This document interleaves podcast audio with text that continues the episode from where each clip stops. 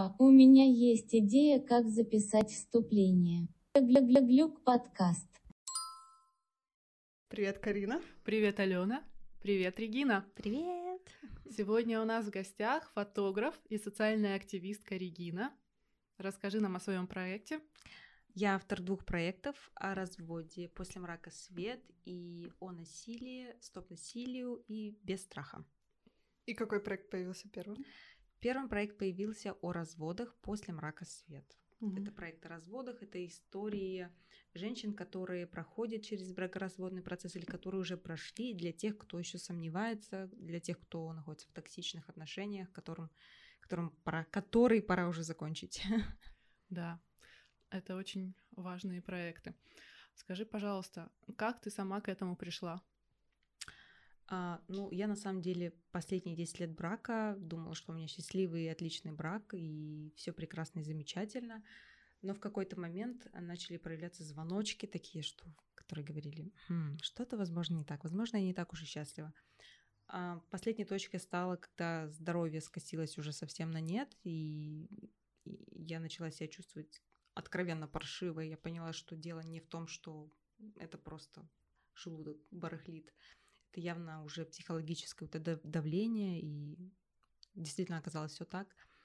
А, да, и появилась идея о том, что, возможно, отношениям уже пришел конец, плюс карантин, 24 на 7 друг с другом.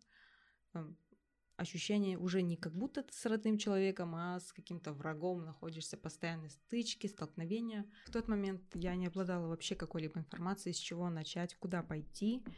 Поэтому я решила собрать как раз-таки истории женщин, чтобы и самой немножко иметь какую-то базу, какие-то представления, какие-то наводящие. И да, в принципе, как это, это было очень стихийно. В один вечер эта идея ко мне пришла, я написала несколько постов. На следующее утро у меня уже были десятки откликов женщин, которые были готовы делиться своими историями, своей поддержкой об этом. И эти женщины откликаются до сих пор. То есть я была полном восторге. Я поняла, что я ткнула, знаете, пальцем случайно, и я попала прям в нужную точку. Да, так появился проект о разводах. Женщины с удовольствием делились своим опытом, своими рассказами, своими историями. Причем истории там иногда крайне шокирующие, крайне пугающие, что, в принципе, тоже немного помогает, потому что ты понимаешь, что все не настолько плохо, если кто-то смог выбраться живым, здоровым из этого всего, то и значит у меня получится. Да. Это все русскоговорящие женщины, да? Это все русскоговорящие женщины, да. Все проекты, они ориентированы на русскоговорящих женщин. А, неважно, где был брак или еще что-то, главное, что... То есть проект разводов, он как раз-таки о историях, тоже больше как о опыте, получается, женщин. Так получилось, что эти все женщины из Германии, потому что я находилась как раз в Германии, когда начался проект. Проект о домашнем насилии, он уже собирает опыт женщин из России, Украины, Беларуси, Германии. А что ты планируешь делать с этими историями? Эти истории, они публикуются у меня в группе пока. А, именно группе истории. где? В Фейсбуке. В Фейсбуке. Да, а проект о домашнем насилии это будет уже онлайн-платформа, которая поможет другим женщинам. Я очень на это надеюсь. А, это будет платформа, где будут психологи, социальные работники, юристы рассказывать о том, какие есть еще варианты в, критич- критической ситуации, о том, куда обратиться, что сделать. Возможно, они на безвозмездной основе будут помогать пострадавшим женщинам. А если нас слушают специалисты, готовые помочь сделать свой вклад, психологи или юристы или еще кто-то, как они могут к тебе обратиться, чем они могут помочь? Они могут связаться со мной, и тогда, возможно, тоже мы сможем обсудить, какие есть выходы на эту платформу, как они смогут поучаствовать в этом всем, потому что это было бы очень круто, да. И сколько они примерно готовы помогать? Ну вот сколько часов в неделю они готовы уделять? А, такие детали пока еще не оговаривались. То есть mm-hmm. проект еще в разработке, потому что финансирование проекта от э, правительства Германии мы получили только в апреле. Mm-hmm. А, поэтому да, то есть это еще займет какое-то время. Скажи, детали. А, ты получила финансирование от Германии. А, как ты вообще этого добилась? Сколько Что... вот процесс длился от э, дня, когда у тебя появилась цель получить финансирование, и до дня, когда ты его получила? На самом деле все было... это было сложно. Да. А, цели изначально не было вообще получить финансирование. Цель была изначально проект о разводах.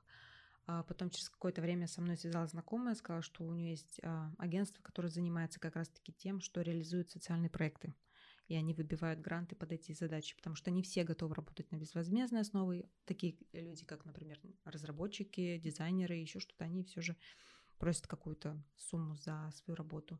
Плюс нужно обязательно оплачивать перелеты, проживание где-то, если специалисты обмениваются опытом. А под это все нужны деньги. И да, это агентство как раз этим и занималось.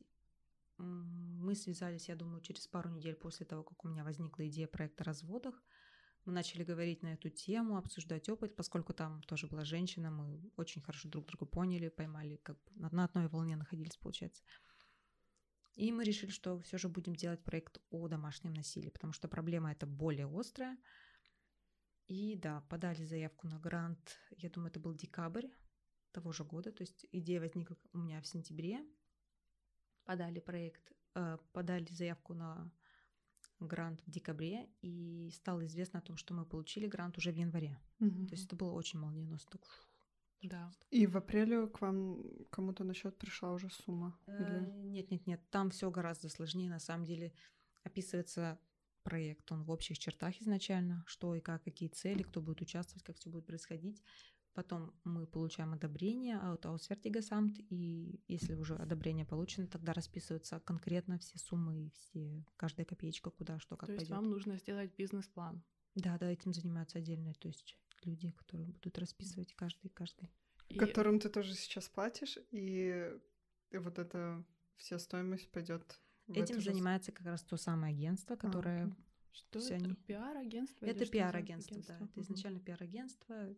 Теперь они уже больше ориентированы на получение, на финансирование, на получение финансирования от правительства, Мгм. поддержка социальных проектов. То есть они больше уже в такое направление ушли. Мгм.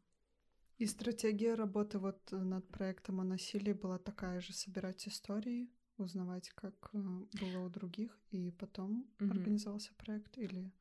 Нет, нет, нет. Э, Проект о насилии, он будет больше как? Он будет более многогранный. То есть это онлайн по-прежнему платформа, но с возможностью делиться своими историями. Мгм. То есть это одно. Отдельно помощь специалистов, то есть которые будут как раз-таки обсуждать, поддерживать, быть э, на телефоне, что-то подобное. Плюс небольшие фотографии, потому что я тоже хочу, чтобы была визуальная составляющая, потому что мне кажется, что для женщин очень важно видеть глазами, что там есть кто-то, кто-то живой, кто-то Ну, настоящий. Конечно. Человеку важен положительный пример. Да. И получается, этот проект просто возник от мысли, что может сейчас кому-то быть плохо. То есть ты не разговаривала с женщинами о их опыте, просто ты подумала, что сейчас пандемия, это все обострилось, тем более. Да, это оказалось действительно так. То есть, если посмотреть на цифры, на цифры в интернете, то там адский скачок. Да, Да. действительно, статистика это подтверждает. И все мы замечаем плакаты на улицах, появившиеся в пандемию, плакаты, рекламирующие организации такой социальной поддержки для женщин. И даже в Ausländeramt, в бюро по делам иностранцев, когда я там была на прошлой неделе, я заметила проспекты, написанные на простом немецком языке для женщин э, с телефоном, с имейлом, горячая линия, и все расписано, по каким случаям они туда могут обратиться. Э, Естественно, уточняется, что все анонимно, что их данные, если они того не пожелают, никуда не будут переданы. Им просто помогут, либо выслушают, либо скажут, куда они могут со своей проблемой обратиться. Я думаю, в, своем, в нашем инстаграме мы запостим этот телефон. Да, на всякий случай. И Да, жертвам как раз-таки, ну, я не хочу называть женщин жертвами, потому что, мне кажется, такое сразу клише какое-то такое, клише и ярлык. эм, потерпевшие. или Тем, же кто, женщины, кто испытал на себе, это. тем, Да. кто что-то испытал или потенциально чувствует какую-то угрозу, я бы советовала обращаться хотя бы туда, если не хочется искать какую-то информацию, например, чтобы там изначально хотя бы дали какие-то наводящие, потому что истории, которые я собирала среди женщин, которые говорили о разводах, и там большинство на самом деле как раз-таки это домашнее насилие. Причина раз- разводов большинство это домашнее, именно физическое насилие. Конечно, многие страдают от психологического насилия, но физическое оно прям в лидерах. И да, Если мужчина предупреждает о том, что я тебя ударю, или мне так хочется тебя ударить, то это уже как бы очень громкий звоночек. Скорее да. всего, 97% это произойдет рано или поздно. Поэтому, если что-то даже подобное уже проскальзывает, то желательно все же обратиться в какие-то такие организации или службы, чтобы узнать, куда двигаться дальше и быть, самое главное, готовой. Потому что, опять же, мой опыт, как сказать, не мой опыт, наверное, а опыт истории, который я выслушала, показывает, что каким бы ни казался счастливым брак, как бы ни казалось, что, о боже, как он меня любит, как все замечательно, как все прекрасно, да он никогда не сможет. Он сможет, поверьте мне, да, просто. Да. да. Всегда нужно быть готовой. Я не говорю, что держать за спиной нож и там, а, сейчас ты мне... При... Не, не, не. Но быть готовой к тому, что ты можешь остаться одна. Потому что, ну, кроме грустных э, трагедий жизни, есть еще и все же такие вещи, как ну, наша человеческая натура. Мы не всегда преданы, мы не всегда честны, добры и прекрасны, поэтому нужно быть готовы ко всему. Нужно иметь телефон на экстренный случай, подругу предупредить, если что-то не так. Иметь запасной выход. Да, и определенную сумму денег на всякий случай, которая тоже поможет просуществовать. Э, в идеале, конечно, хочется, чтобы все были самостоятельными, состоявшимися женщинами, которые легко спорхнули, улетели. К сожалению, это не так легко. Ну, даже так, тем более за границей, да. Да. Да. Скажи, э, ты пропустила через себя столько историй. Наверное, ты могла заметить какой-то общий паттерн, как развиваются эти истории, э, какие-то звоночки, какую-то общую закономерность, как, например, э, меняются мужчины, переехавшие из стран СНГ в Германию, или как женщины, как, через какой путь они проходят обычно, переехав за своим мужем в Германию. Ну да, то есть мужчины, они меняются, как правило, всегда обычно. То есть это полная смена мировоззрения из России, например. Если мы берем пример, то и человек приезжает в Германию, тут совершенно другой менталитет. Они начинают расцветать и пахнуть в прямом смысле этого слова. Ты То про мужчин сейчас. Про да? мужчин, да. Okay. У них появляются амбиции, очень много красивых людей вокруг, и совершенно другая обстановка, и свободы гораздо больше. А женщины, как правило, они перенимают как раз-таки на себя роль такой домохозяйки, то есть за ними дом, за ними уют, за ними дети, и они понимают, что это важно для мужчин, ну, по крайней мере, многие из них так думают, что сейчас мне ну, нужно... Нас так воспитывают. Да. Нас учили с детства, что это важно, что женщина должна быть хозяйкой и быть за мужем. Да, а в Европе женщины, женщинам чужда такая мысль, то есть они свободны, они развиваются, они интересны, они красивые, они такие энергичные. Ну, естественно, мужчина в этом случае их очень увлекает это, то есть они видят на работе коллег, они видят еще где-то в пабах, на тим-ретритах еще где-то женщин таких интересных, великолепных, они начинают увлекаться. Женщины дома такая милая сидит и убирается, и чистит, и готовит, это все замечательно. Я не говорю, что это плохо, это прекрасно, потому что прежнему эта женщина, она не делает это из что ну, я, я просто ничего не могу больше делать. Многие из них на самом деле могут, у них у многих есть высшее образование, они имеют какие-то корочки за собой. Но просто в нашей голове считается, что сейчас мне нужно поддержать мужа, сейчас для него важно, его карьера очень важна, во главе стола он. Хотя нет. Его ставят в приоритет. Да, он не да, должен, должен быть, быть баланс.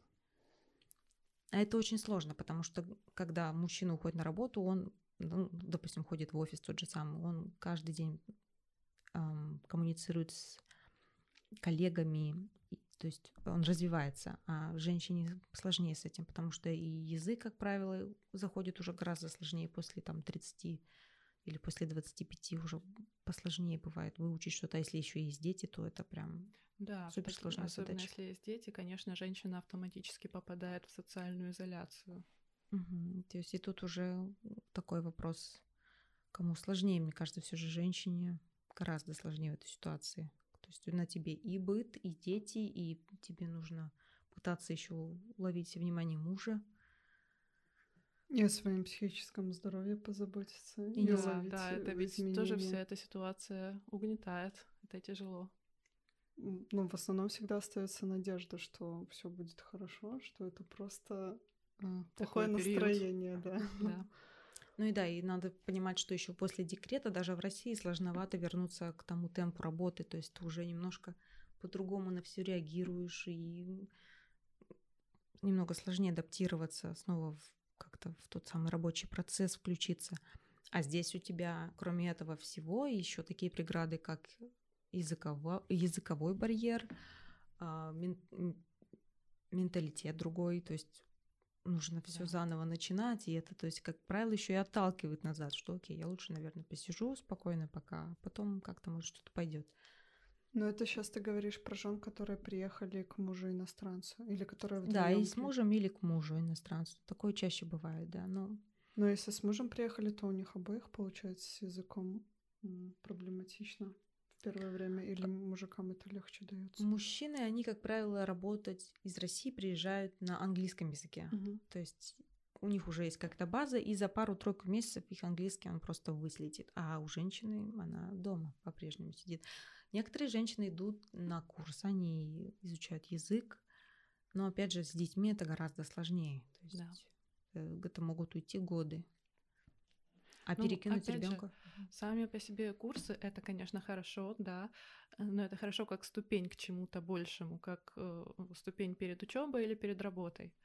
Потому что настоящее, я ходила на такие курсы языка интенсивные, потом я поступала в университет, и я могу по себе сказать, что настоящий скачок произошел именно в университете, а не на курсах, потому что там все-таки такие же иностранцы с такими, с такими же проблемами в изучении языка, да. А получается так, что я знаю многих женщин, которые так годами посещали курсы и уже доучились до C1, некоторые до C2, но если они не идут дальше работать или учиться, то это как бы остается невостребованным знание, неиспользованным. Ну, хотя бы можно квартиру поменять или проблемы да, с документами хотя, хотя бы, да, есть какая-то большая уверенность в себе, но не появляется той самой интеграции. Да, но опять же, если говорить, я все что уже говорю, я думаю, немножко сейчас подумала, о чем я сказала, и я, наверное, говорю все же о нездоровых отношениях. То есть, если это здоровые отношения, и изучение языка идет, и женщина идет дальше карьерно расти, она идет учиться, может быть, если нет ничего подходящего, или находит себя дальше. Угу. В нездоровых отношениях это невыгодно мужу, потому да. что зачем? Да, ты права, конечно, но, к сожалению, очень много нездоровых отношений в принципе в мире, и даже здоровые люди иногда попадают в такие ситуации. Это очень легко в это попасть и не осознать даже слишком поздно осознать. Даже самим мужчинам, то есть они даже не замечают того, иногда, как они начинают терроризировать Что женщин. они подавляют женщину, да. Да, они этого сами не замечают, потом когда уже доходит а до потом проблемы. это входит в привычку. Да, потом это в привычку. Да, есть такое еще, как а, колесо Дулута называется. Такое колесо, в котором описаны различные виды насилия. А, оно состоит из нескольких долек, получается, это колесо. И все это говорит о насилии. То есть, прочитав его в первый раз, я была в шоке, потому что у меня там, по-моему, там, насколько я помню, 11 делений, и у меня было 8 из 11 в моих, как я думала, счастливых отношениях семейных. А как ты дошла до этого теста? Ну... Это не тест, это просто колесо. То есть там очень интересная ну... теория, за этим очень много. Это можете потом прочитать. Да. А, она, конечно, спорная, потому что говорят, что там не учитываются психологические травмы мужчин, которые такие психологические насильники или физические расправы не чураются. Но все же, мне кажется, факт остается фактом. То есть, либо есть насилие, либо его нет. Есть... Да, вот именно. Мы можем говорить о том, какие были психологические предпосылки к этому, но факт остается фактом. Да, может быть, это немного снижит, снизит градус осуждения, но да. Что еще хотела сказать по поводу этого? А, да. Как еще раз колесо ду? Дулут. Дулут. Дулута. Угу. Пошла. Колесо власти и контроля в Дулуте, да? Угу. Вот это. То есть это да, это все как раз-таки власти и контроли. Да. Но это больше психологическое насилие, чем Насколько я знаю, по этой теории работают в Штатах даже и с жертвами психи... Э, физического насилия, и даже с теми людьми, кто осознал, что он сделал что-то не так, то есть он поднял руку на свою женщину, mm-hmm. и, то есть они как-то объясняют, показывая, вот видишь, есть факты. Тебе нужно что-то Мгм. с этим сделать и в практике пройти с гневом, либо как-то поработать, либо еще что-то. Ну да, дело даже еще и не в том, что существует только физическое насилие, есть еще такая вещь, как финансовое насилие, финансовый абьюз. Про это в России мы вообще. Про кажется, это никто не знает, да, как- на что постсоветском вообще? пространстве, потому что, ну, это норма, когда мужчина обеспечивает женщину, считается так, да, а и как он там распоряжается своими финансами, это уже получается его решение. Никто, в принципе, не знает, что такое финансовый абьюз. Расскажи нам, пожалуйста. А, кроме того, что он, допустим, добытчик, может быть еще и ситуация, когда оба зарабатывают, но а, контролирует финансы только один. И то есть, например, какая-то необоснованная по его меркам трата может вызвать скандал и недовольство. И опять же какой-то абьюз. То есть это тоже, это и ты есть токсичные отношения. То есть ты купила платье, как ты могла? Но я же сама зарабатываю. Да как ты могла? Нам нужно купить новый мопед мне. Да. Ну. Это важнее, да. Ну да, то есть это вот тоже такое. Это как раз-таки один из показателей, что мужчина пытается контролировать и брать в в свою власть финансы. То есть такой финансовый абьюз. Для меня это было шоком, потому что я не думала, что вообще что-то такое, вау, это, оказывается, абьюзивное отношение тоже. А такой тоже вопрос. а, В такую ситуацию тоже могут попасть мужчины в современном мире. А, Ну вот да, этот как- проект как-то рассчитан тоже на слабых А, в мужчин. основном на женщин, но да, опыт с мужчинами, которые переж... точнее, у меня есть знакомый, который тоже пережил подобное, и он, более того, он как раз тоже пережил отношения, в которых очень была сильная психологическое именно давление. То есть он Как прям даже страдал. манипуляция. да. Манипуляция, давление, оскорбление, унижение, и это тоже длилось довольно долго у него. Я не знаю, если честно, будет ли наш проект под это как-то адаптирован, потому что мы все же ставим во главу стола женщин, потому что мне кажется, они самые уязвимые. Ну, и их большинство. Да, Алена большинство. права. Мужчины тоже часто попадают в такую ситуацию психологического насилия и абьюза.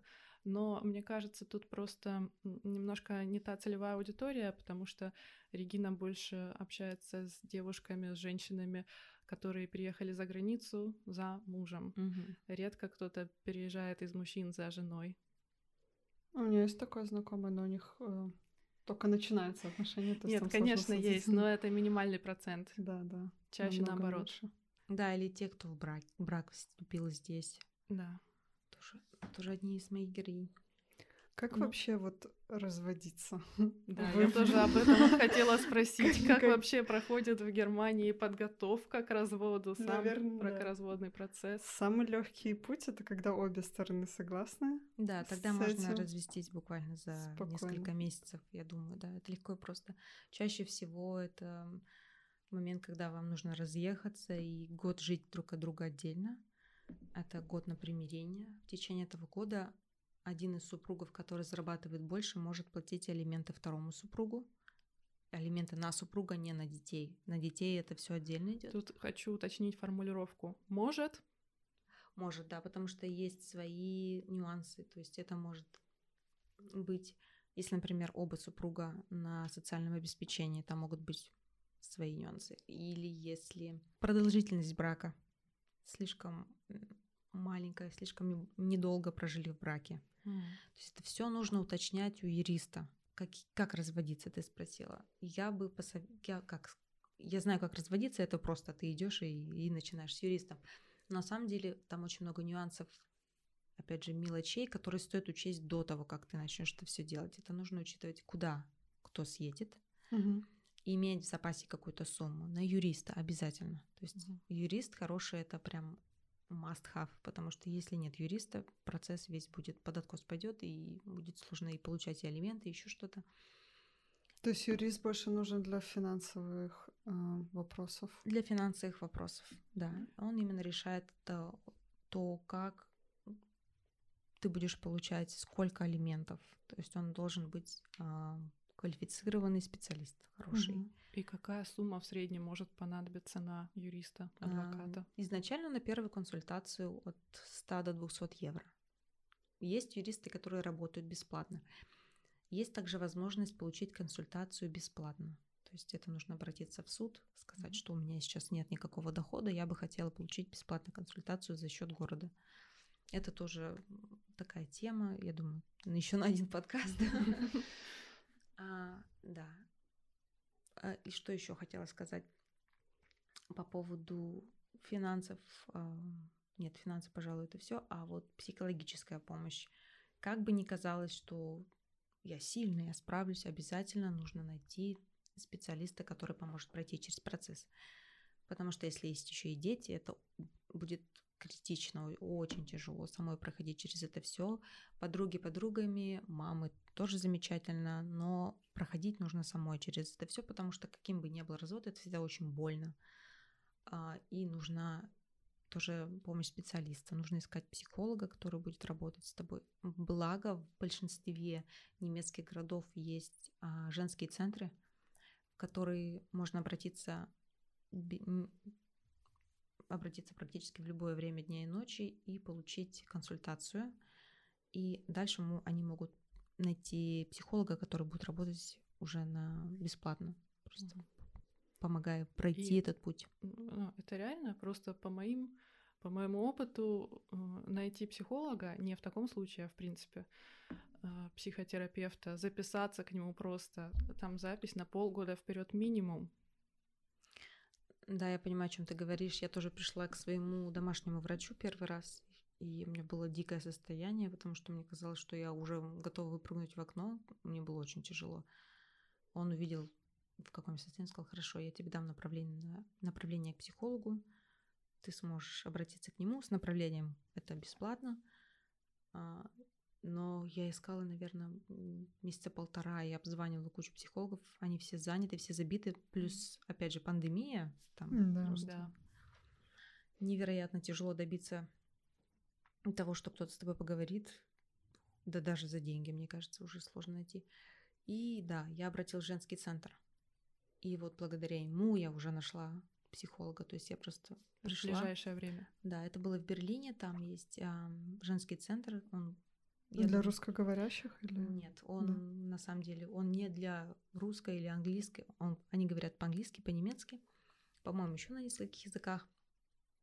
Это женщины, которые тоже работают безвозмездно. Это организация работает на пожертвованиях. И они немного феминистически настроены, то есть э, так более фем такая организация. С ними был самый классный эффект. То есть я разговаривала с я была в восьми организациях, и от них я просто получила невероятную поддержку. Это и психологическая была поддержка в виде психотерапевта, и даже вот после первой консультации поговорила, они меня так подняли, знаете, как крылья за плечами да. появились, я просто почувствовала, во мне столько было силы. Вау, это было очень круто. Это очень хорошо. Да. Я думаю, что mm-hmm. да, это будет стимулом для женщин, которые нас слушают, обращаться всякие все-таки в такие организации. Mm-hmm. Они и job коучинг провели, то есть помогли немного определиться, куда двигаться, делятся все, все информацией, какая есть. Это очень приятный такой experience, когда тебя как будто обнимают и говорят, все будет да. хорошо, ты справишься. Представляю, это приятно попасть круто. в такое женское комьюнити. Да. Ну и дают реальные факты, которые, знаешь, не просто все будет хорошо и крепись, да. а специалисты, которые мм. могут что-то сказать на своем опыте. И знают, что тебе нужно в этот момент. Просто про job coaching ты, допустим, ты даже, наверное, не думала тогда о работе. Да. Ты думала просто э, хотя бы не сброситься, да, откуда-нибудь. Да, да, да. И тут тебе говорят, ты должна... Так, ты можешь сделать это, это и это. Вот у тебя есть такие перспективы, ты можешь обратиться туда, получить здесь финансовую помощь. У тебя есть юрист? Я так, да. Хорошо, так, тебе не нужен юрист, так, тебе нужен психолог. Я такая, ну, Вау. Ну, просто как ребеночка, да. да. Ну, потому что они видели, что я, как знаете, подавленный такой щеночек, пришел такой промокший под дождем, и они просто так хоп-хоп, сейчас, сейчас. Высушим, просушим, накормим, напалим. Да, это очень было Обогреем. Да, они смотрят портфолио, они смотрят резюме, если есть, помогают с этим. Они помогают писать письма а, в компании, если ты хочешь куда-то устроиться. То есть это очень круто. Я считаю, такая да такие организации. И что меня удивило, для мужчин таких организаций почти нет. Там, по-моему, есть один, в Берлине, по крайней мере, есть а, общежитие для мужчин, может быть, пара мест. То есть это совсем не так а, популярно среди мужчин, как среди женщин. Но еще мне кажется, что все же женщины более сопереживательны. То есть мы Да, хотим помогать, для да. нас это очень важно. А мужчины между собой конкуренты, то есть они... Не, да потому что, опять же, ж- мужчины более социализированы, и они и так знакомятся обычно с другими мужчинами по работе или где-то там. У них есть знакомые мужчины, с которыми они при желании могут наладить дружбу или там в барчик просто пойти. А у женщин больше проблемы с социализацией вот по всем этим причинам, которые мы уже озвучили, да и просто от природы. Чаще всего мужчины более уверенные в себе, более разговорчивые какие-то, более нетворкинг у них работает, а женщины к этому не привыкшие. Ну да. Не, ну, есть, естественно, мужчины. То есть сейчас это популяризируется, там мужская депрессия, но да, все равно женщин намного больше. И то есть, а твой проект по разводам это пока что просто собирать истории, да, чтобы женщины могли осмелиться сделать то же самое. Да, это истории, это истории в текстовом формате, э, текст, фото, либо видеоформат. Мгм. То есть, где они рассказывают о том, что они пережили, как все закончилось, как все прошло, как сейчас они живут. То есть это как раз-таки а, свет конце тоннеля тот самый, чтобы можно было увидеть, что можно даже через 20 лет э, токсичных отношений найти себя и быть счастливой, выйти замуж, еще родить детей, что угодно. Мгм. Да, ну вот интересно, а какие такие, какие положительные варианты развития событий, судеб этих героинь ты уже повстречала? А, переезды в другие страны. Большинство из них уже в других отношениях. Они счастливы. Э, Некоторые из них уже имеют детей от нового брака. А, Да, ну, многие, многие очень сделали выводы для себя и поняли, что как раз-таки тот самый пункт, про который я говорила, про психолога, это очень действенная штука. Да, большинство из них все еще на терапии, но ну, терапия, она никогда быстро не заканчивается, но она гораздо лучше помогает справиться с этим всем. То есть ты выходишь из этого всего не такой эмоционально поврежденный, то есть уже больше такой сделал, сделала все вы- выводы и двигаешься дальше. Терапия, она помогает дальше развиваться, то есть ты уже не наступишь на те же грабли еще раз. И Поэтому- сколько длится твой развод сейчас? Вот. Мой развод длится так. э, Я должна буду развестись в октябре. Вот То есть в октябре вы полгода. подали на этот год примирения или? Э, Год начинается с того момента, как один из супругов покинет любовь, э, семейное гнездышко, либо если они официально заявляют, что они будут жить в одном в одной квартире, но отдельно. Это тоже при соблюдении определенных условий возможно. Сложнее, но возможно. Но официально, как только один съезжает, начинается год раздельной жизни И то на есть примирение. В октябре у тебя уже будет... э, В октябре, да, я имею право на то, чтобы подать на развод, и тогда начнется отдельный процесс. Он тоже очень сложный, очень эмоциональный и очень затратный, потому что там, как правило, бывает еще такая сторона, как разделение имущества. Чем дольше люди живут друг с другом, тем больше имущества. То есть это тоже, опять же, юридически нужно все оформлять. И, насколько я знаю, если есть какое-то имущество, которое ну- нужно разделить, и привлекается юрист со стороны для этого, это просто сумасшедшие деньги. Но я думаю, сто процентов разведетесь, потому что вы сейчас даже в разных городах живете, да? То есть там уже вопросов не будет. Нет, разведетесь это не вопрос, вопрос э, с наибольшими или наименьшими потерями. Да. Но брачного договора ничего такого не было. Нет, ничего не было. Мы поженились в России, то есть у нас не было каких-то планов на развод. У нас долгое время не было планов на развод. Я думаю, все хуже стало только в последние года два-три. То есть, Даже еще до короны, получается. да, то есть еще до короны все это шло. И ну, это осознание, мне кажется, оно, оно никогда не приходит так, ты утром проснулся. «А, Так, я все развожусь. То есть это долго в голове. И мне кажется, когда это в голове у обоих, оно начинает проявляться. Ты, ну, просто постоянные ссоры, какое-то постоянное недовольство, какие-то мелочи, которые выводят.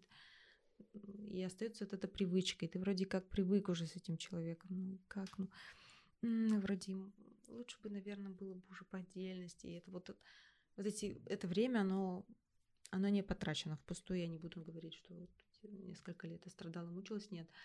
Это время как раз-таки нужно было для того, чтобы созреть и понять, что вот, теперь пора, все.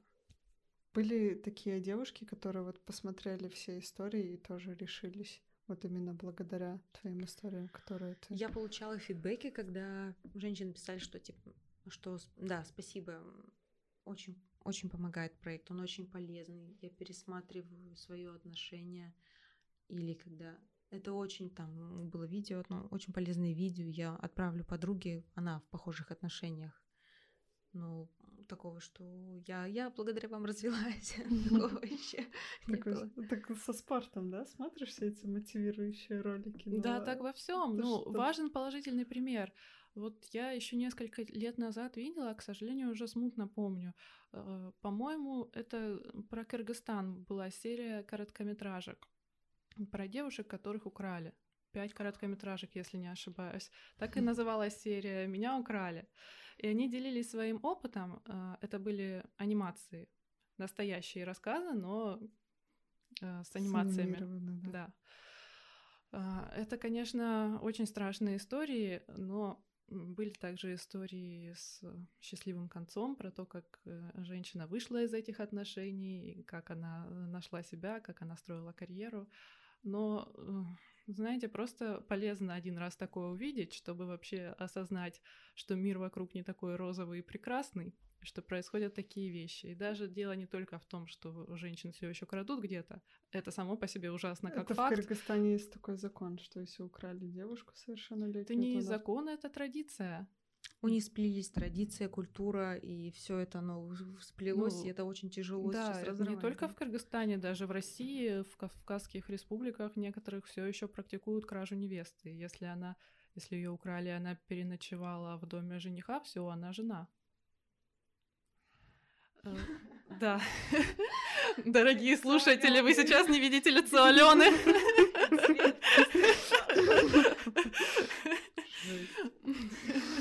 Ну, это само по себе ужасно, но те проблемы, которые рассказывались в этих короткометражках, они, в принципе, универсальные. Они могут и в обычном браке случиться.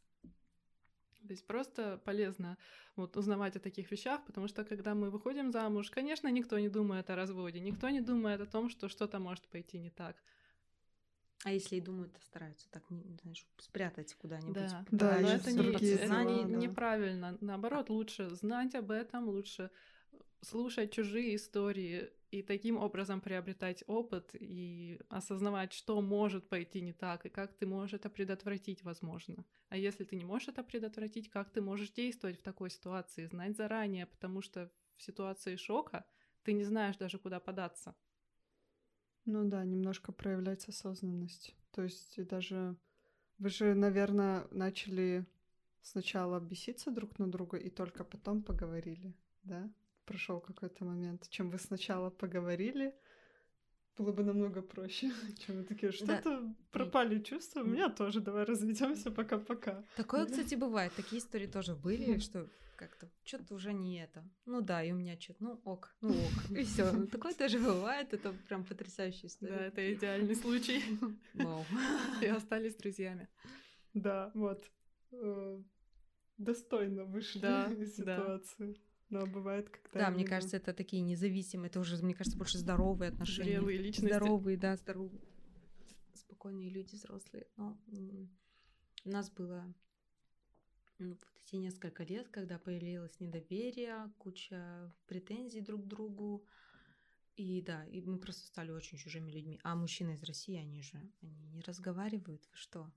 Они все держат себе. Если у тебя есть проблемы, то это проблема у тебя. Нам нужно сходить к семейному психотерапевту. Не нам нужно сходить, а тебе. Потому что это у тебя проблема с головой. А вот, вот это... я хотела как раз спросить, когда появляются вот эти звоночки, что мужчина говорит, что мне хочется тебя ударить, но еще не бьет. Э, наверное, бесполезно ему предлагать ходить к психотерапевту, потому что э, он не посчитает это нормальным. Да, нужно постепенно к этому готовиться. Многих это очень сильно пугает, потому что это дикие перемены. Особенно когда ты имеешь определенный уклад э, с детьми, например, встала утром в сад, потом еще что-то, то есть у тебя распорядок дня, и там ужин, обед, все. И вдруг тебе нужно собрать свои вещи, детей, куда-то резко поменять, все. Это многих пугает и отталкивает назад. То есть они считают, окей, я лучше, знаете, я лучше посижу спокойно, потерплю еще немного, и все. А потом пройдет, он поменяется еще. Нет, нужно степенно, степенно к этому готовиться. То есть какие-то маленькие крошечные шажочки, может быть, каждый день. Морально себя подготовить, опять, опять же, психолога найти, тихонечко откладывать себе, сделать, возможно, страховку какую-то по нетрудоспособности, если и будет депрессия, чтобы кто-то оплачивал что-то. Возможно, подыскать какие-то курсы, если что-то не получается с работой, или какую-то подработку, еще что-то. То есть маленькие крошечные шажки, совсем не обязательно сразу бежать и подаваться там в ближайший магазин, искать работу, хотя бы что-нибудь, потому что именно вот а, проблема в том, что пугает очень сильно нас перемены. Выйти из зоны комфорта это катастрофически сложно, особенно когда ты живешь 10, 20, 30 лет в браке, и тебе говорят, сейчас у тебя резко поменяется жизнь, готовься к этому. Это просто ты впадаешь в такую турбулентность, там трясет, и ты не знаешь, что делать, куда деваться, депрессия и все, и суицидальные мысли, естественно. Поэтому постепенно все же нужно готовиться морально, быть готовым к тому, что сейчас я, скорее всего, буду одна. Будет тяжело, я смогу. Но я смогу, потому что у меня есть только я. Все вперед. Да, спасибо. Очень хорошая инструкция, мотивирующая. Ты упомянула детей. Я хотела сказать, что многие женщины руководствуются тем, что ради ребенка надо сохранить семью ради ребенка. Я буду терпеть ради ребенка, дорастить хотя бы до 18 лет. Отец, да, да, какой-никакой, но отец. Но это тоже неправильный настрой, потому что ребенку важно видеть двух здоровых, по возможности счастливых родителей если им будет лучше порознь, ну пусть так, но он хотя бы будет видеть здоровых людей и здоровую модель отношений, чем постоянную ругань в семье, э, какое-то, может быть, даже насилие.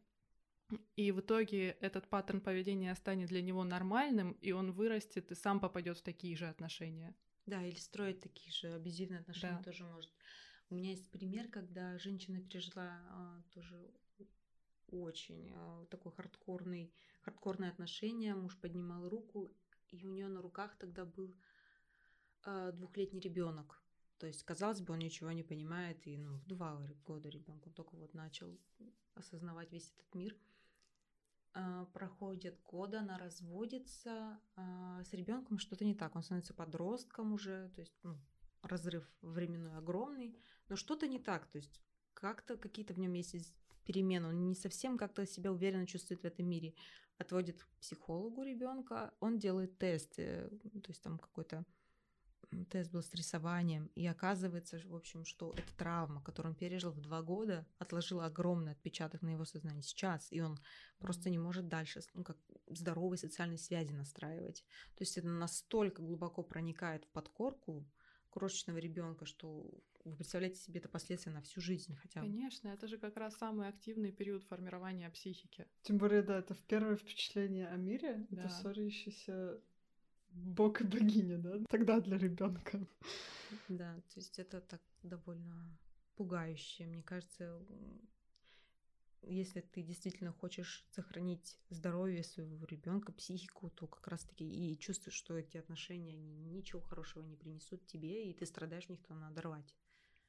Либо что-то делать, чинить, пытаться изо всех сил, либо рвать. Но когда хочет сделать, починить только один из двух, то это тоже не будет работать.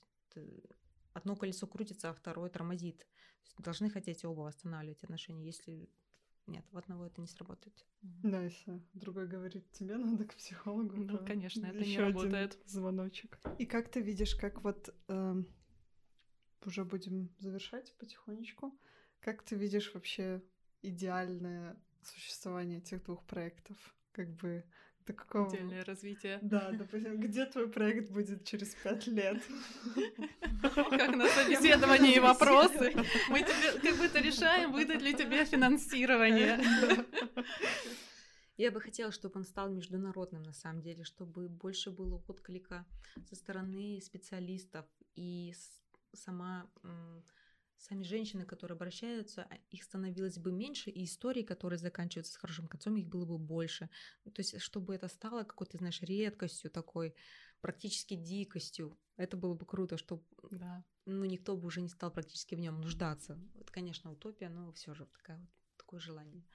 Если фантазировать, если реалистично, то да, просто разрастись, может быть, более глобально, чтобы было больше отклика, больше людей были вовлечены в весь, в весь процесс.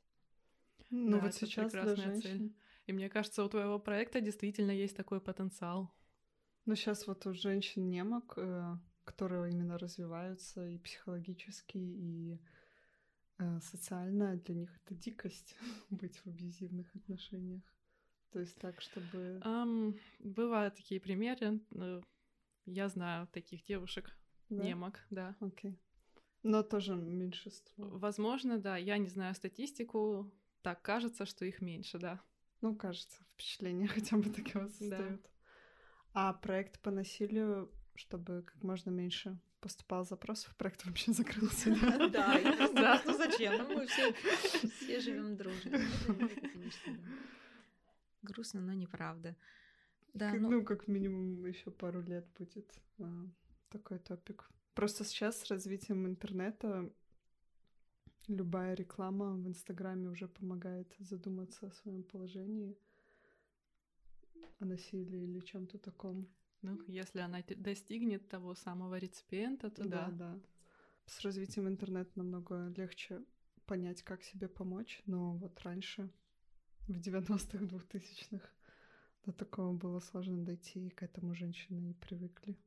Это с одной стороны, да. Ну, то есть интернет как составляющая мотивирующая, мотивирующая такая часть. Но и есть еще семья, которая и мамы, и сестры, и подруги, Да, да. которые говорят, Да. нет, тебе нельзя ни в коем случае уходить, там, да вот я с твоим отцом жила, между прочим, да вот, да мы, да ты, да как. И вот это очень сильно передавливает в другую сторону как раз-таки. Да, тут стоит в очередной раз напомнить слушальницам, слушательницам, что, да, нужно думать своей головой и жить своими эмоциями, а не поддаваться чьим-то суждениям. Или когда есть истории, что муж показывает себя всем таким замечательным, золотые руки, золотые финансы, но психологически. А в семье ужасно. газлайтинг. Да. И потом мама такая, как? Он же такой замечательный, такой прекрасный, как ты можешь от него уйти? Да. Ну, думать своей головой и ориентироваться на свою интуицию, ощущения. Плохо, значит плохо, все. Ну, если есть какие-то сомнения, то лучше хотя бы просто действительно одной сходить к э, психологу, психотерапевту, получить вот тот самый профессиональный взгляд на ситуацию. Действительно ли все так? Или мне, возможно, кажется, и там хотя бы уже выдадут направление, куда двигаться, уже действительно скажут, вот слушай, вот здесь маячки есть какие-то, тебе надо подумать, нужно ли тебе это, чтобы какой-то такой стартовый пиночек уже пошел. Да, Да, спасибо, Регина. да, спасибо. Мы желаем всем сохранять здоровые отношения и здоровую психику. И Чтобы этот э, эпизод был просто для развития. Да, для общего развития. Пусть он вам никогда не понадобится. Спасибо, девочки. Надеюсь, что кто-нибудь услышит, тот, кто нуждается в этой информации, и что-то для себя подчерпнет. Если что, я открыта, мне можно писать, звонить. В Инстаграме мы оставим все контакты. Регины. Да. Да, большое спасибо. Спасибо. Всем Всем счастливой пока. жизни семейной. Пока-пока. Пока-пока. На этом все. На этом все. На этом все.